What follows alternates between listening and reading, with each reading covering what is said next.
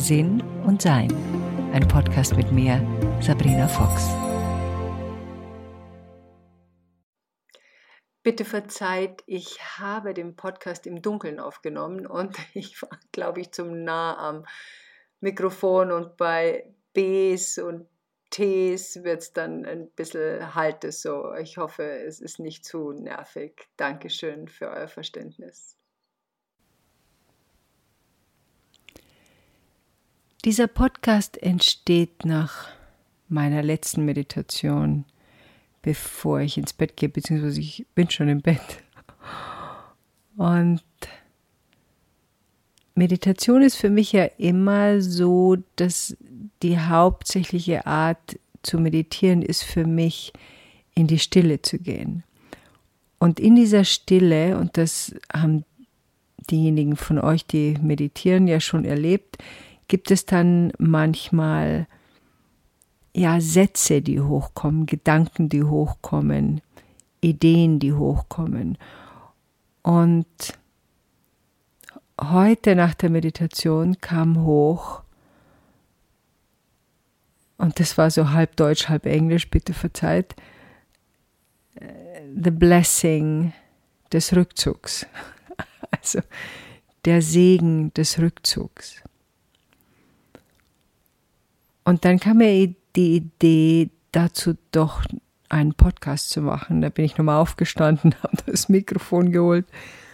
Und das erste, das ich geholt habe, das waren meine üblichen Kopfhörer. Das klang so schrecklich, dass ich gedacht habe, nee, das, das kann ich selber nicht hören. Das will ich euch nicht zumuten. Und deshalb hoffe ich, klingt das jetzt ein bisschen besser. Ähm, Rückzug war für mich früher etwas, was von außen kam. Also jemand wollte mit mir nichts mehr zu tun haben oder ich bin beruflich ins Abseits gestellt worden von jetzt zum Beispiel einem Fernsehsender oder einem Produzenten oder ein Freund hat mich verletzt und das hat mich geschmerzt. Und dann bin ich da selbst in den Rückzug gegangen, weil das war für mich so ein, ja, so ein Wundenlecken, so ein bisschen. Oder, ja, sagen wir mal so 50 Prozent Wundenlecken, 50 Prozent, ich war beleidigt. Also irgendwo dazwischen hat sich das wahrscheinlich aufgehalten. Und später dann, als ich meine, meinen Rückzug jedes Mal geplant hatte, gab es hauptsächliche Wünsche nach einem Rückzug durch Erschöpfung. Das ist ein paar Mal passiert. Also ich weiß noch, Mitte der 90er habe ich sehr viel geschrieben und Vorträge gemacht, habe ich eine Website aufgebaut, da war ich pausenlos damit beschäftigt. Das war noch zu Zeiten, wo wirklich nichts automatisch ging, wo du alles eingeben musstest. Ich weiß noch, mein Webmaster hat mich irgendwie 1000 Dollar im Monat gekostet, weil jedes einzelne Teil musste rein. Da gab es damals Chatrooms, die konnte man nicht schließen. Man konnte Leute nicht stumm schalten, wenn sie sich äh, schlecht benommen hatten. Also das war sehr, sehr mühsam, sehr anstrengend. Und ich war zwei, glaube ich, oder dreimal im Jahr in Deutschland auf zwei Wochen Tour, dann immer jeden Tag ein anderer Veranstaltungsort. Und nach einer Weile, und ich glaube so Ende der 90er, habe ich dann einen Rückzug gebraucht. Also wirklich aus Erschöpfung auch. Und da ich das Gefühl hatte, das Einzige, was ich mache, ist mich A um meine Website und B um E-Mails und Faxe, hauptsächlich Faxe waren es ja damals, zu kümmern. Und das war einfach alles sehr, sehr viel für mich. Dann habe ich weiter Bücher geschrieben, dann bin ich wieder in die Öffentlichkeit gekommen. Und dann habe ich gemerkt, wie verlockend das auch war, natürlich auch für meine Persönlichkeit, Aufmerksamkeit zu bekommen, geschätzt zu werden, um Rat gefragt zu werden. Und ich wusste aber damals schon, weil ich das bei meinen früheren spirituellen Lehrerinnen und Lehrern beobachten konnte, wie gefährlich das ist.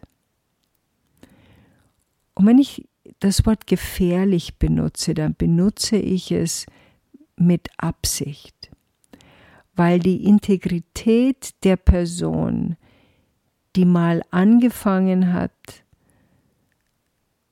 aus einer Nächstenliebe, aus einem, aus einer Begeisterung, aus einem Wunsch, Unterstützung zu sein, wird, und das konnte ich ein paar Mal beobachten, verändert durch ein Gefühl von Macht,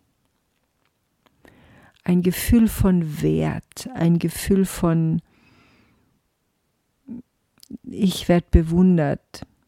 Ich bin sicher, ihr wisst, was ich meine. Und das kann man in allen Bereichen beobachten, nicht nur in der Spiritualität, sondern auch in der Politik, in der Wirtschaft, in der Kunst. Es braucht eine Art der Demut.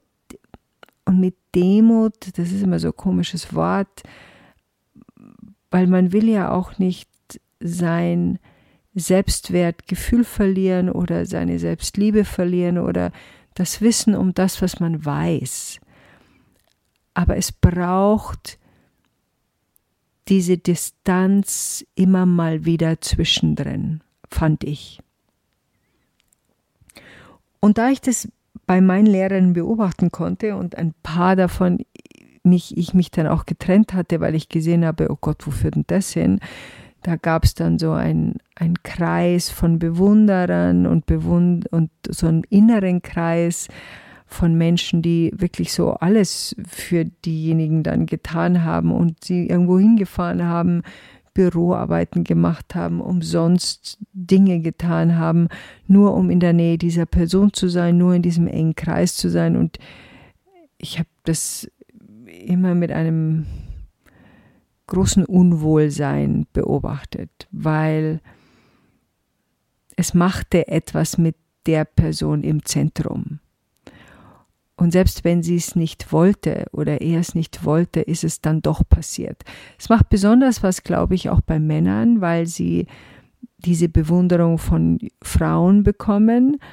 Und da musst du schon wirklich sehr stabil sein um da nicht äh, schwach zu werden. Genauso wie Therapeuten ja manchmal Affären mit ihren Klientinnen haben oder Therapeutinnen das natürlich auch.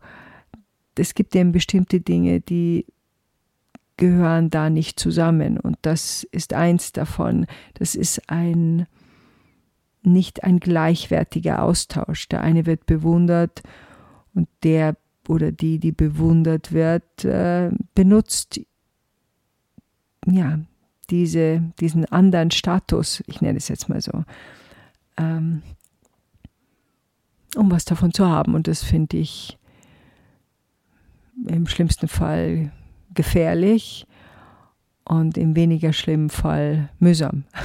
Aber in meinen Augen ist es auf keinen Fall richtig. Dadurch, dass ich das schon beobachtet habe und ich dann selbst in eine Position kam, in der ich viele Bücher verkaufte, viel in Sendungen eingeladen war, eine Popularität in diesem spirituellen Kreis bekam. Mein Verlag, ein Verlag von mir hat mich mal genannt, die Ikone der spirituellen Frauenszene. Das ist sehr schmeichelhaft für mein Ego, obwohl ich dann doch etwas schmunzeln musste darüber. Ähm, Und dieses Zurückziehen ist ein Gespür dafür, dass wir haben, wenn wir, wir merken, jetzt muss ich in mir und bei mir sein. und das ohne äußeren Einfluss. Das passiert, wenn wir nicht es vorher gestoppt haben bei einem Burnout. Dann kommen wir in eine Position des Ich kann nicht mehr. Der Körper hat oft genug gewarnt, wir haben nicht drauf gehört, wir werden unsere Gründe gehabt haben. Und dann beginnen wir diese Selbsterforschung im Idealfall frei von ungesunden Einflüssen um uns herum. Hoffentlich. Wenn wir das vorher merken, dann ist der Bewegungsablauf in den Rückzug ein anderer. Und zwar in erster Linie freier, weil gewollt, weil erkannt. Der Zeitraum des Rückzugs hängt nicht davon ab, ob ein Körper gesundet und die Nerven wieder in der Lage sind, entspannter die Welt zu betrachten, sondern dann geht es eher darum, habe ich das, was ich in dieser Zeit des Rückzugs erreichen wollte, erreicht.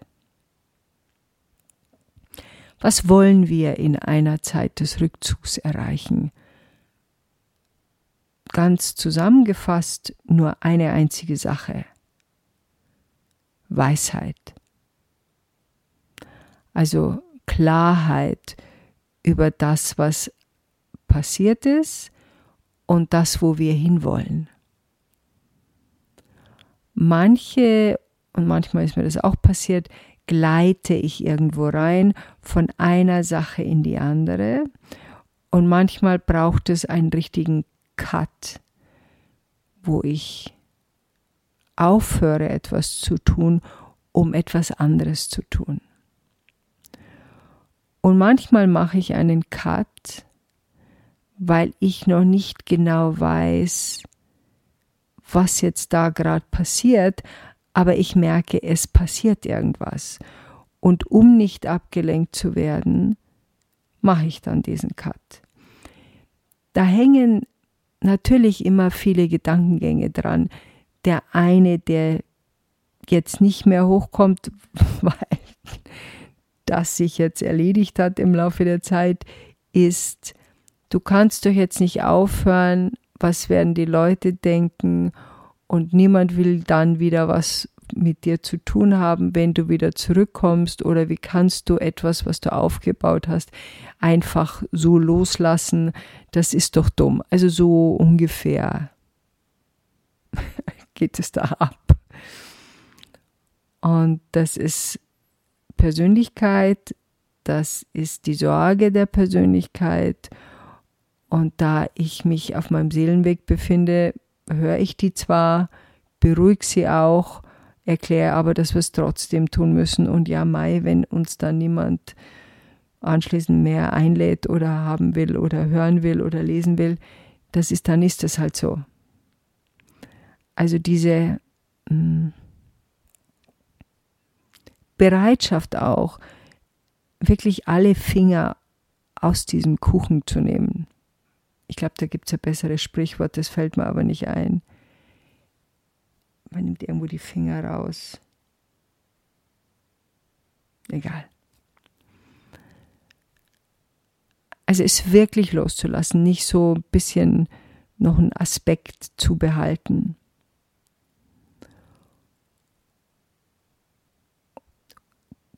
dieser Rückzug, den jede oder jeder von uns, wenn er denn will oder sie denn will, es so gestaltet, wie es denn passt. Manchmal ist es vielleicht eine kurze Zeit, manchmal ist es eine längere Zeit, wenn der Körper in Mitleidenschaft gezogen ist, weil seine Signale von uns nicht gehört wurden, dann braucht er ein bisschen länger. Der Körper muss uns auch wieder vertrauen.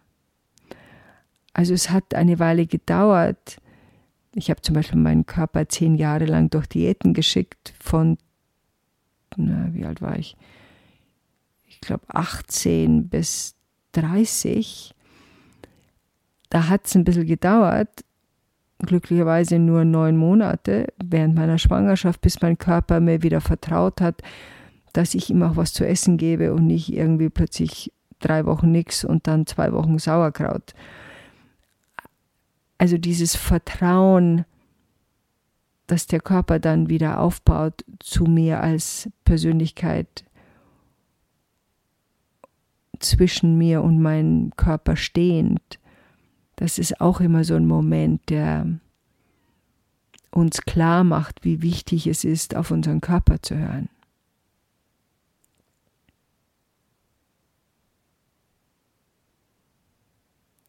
Manchmal wissen wir am Ende unserer Auszeit immer noch nicht, wie es jetzt weitergeht. Und dann setze ich einfach nur einen Fuß vor den anderen. Ich höre aber auch auf Zeichen und was kommt. Zum Beispiel bei meinem letzten Rückzug, den ich gemacht habe, weil ich schon wieder von der Langsamkeit, die ich mir behalten wollte, in eine gewisse, das muss noch erledigt werden, Hektik gefallen bin, habe ich sofort den Stecker gezogen, weil ich gemerkt habe, oh nee, wenn ich jetzt so weitermache, lande ich wieder da, wo ich vorher war und das will ich nicht. Deshalb war diese Phase relativ kurz und konnte dann, wie ich merkte, okay, das ist jetzt gut so und jetzt habe ich wieder meinen Rhythmus erreicht, kann ich wieder mich weiter aufmachen zu den Dingen, die sich entwickeln. Und da mache ich immer Folgendes. Ich, in einer meiner Meditationen stelle ich dann, ja, die Frage ist es nicht. Nee, es ist keine Frage. Es ist ein, ja, wahrscheinlich das, ich fordere Zeichen ein.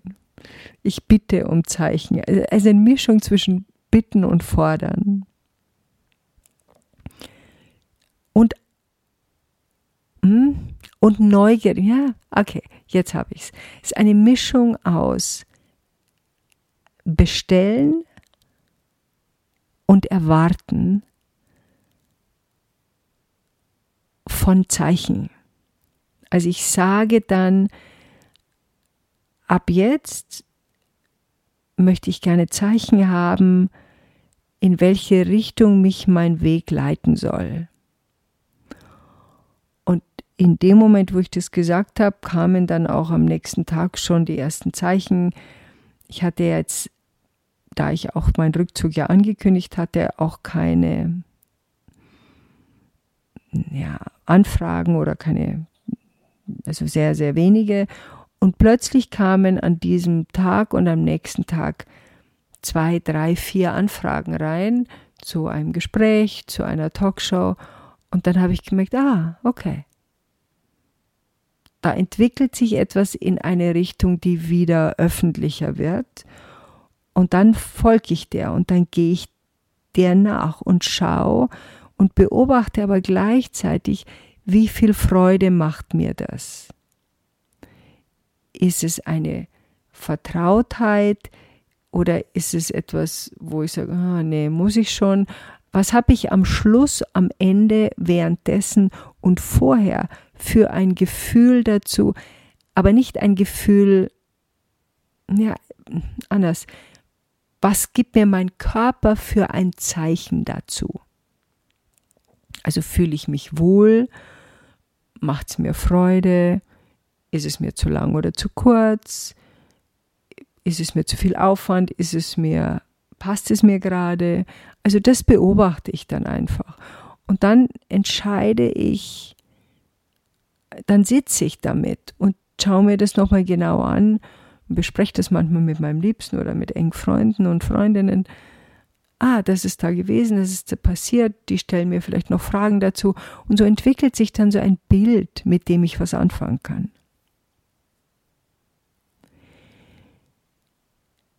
Der Segen des Rückzugs ist die Zeit, die wir uns geben zur Erforschung. Manchmal standen wir mit dem Rücken zur Wand, manchmal hat unser Körper gesagt, das mache ich nicht mehr mit. Manchmal hat unser Herz uns gesagt, da muss ich jetzt kurz innehalten. Aber irgendetwas in uns hat Stopp gesagt.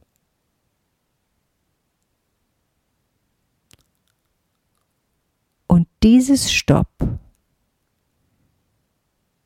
dieser Segen,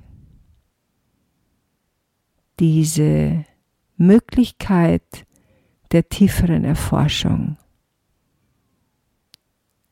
ist ein großartiges und wunderbares Geschenk, auf das ich gerne höre.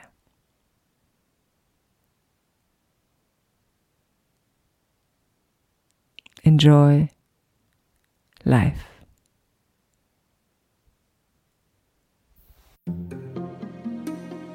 Weitere Informationen über Sabrina, ihre Bücher und Online-Kurse findest du auf sabrinafox.com und sinnsucher.de.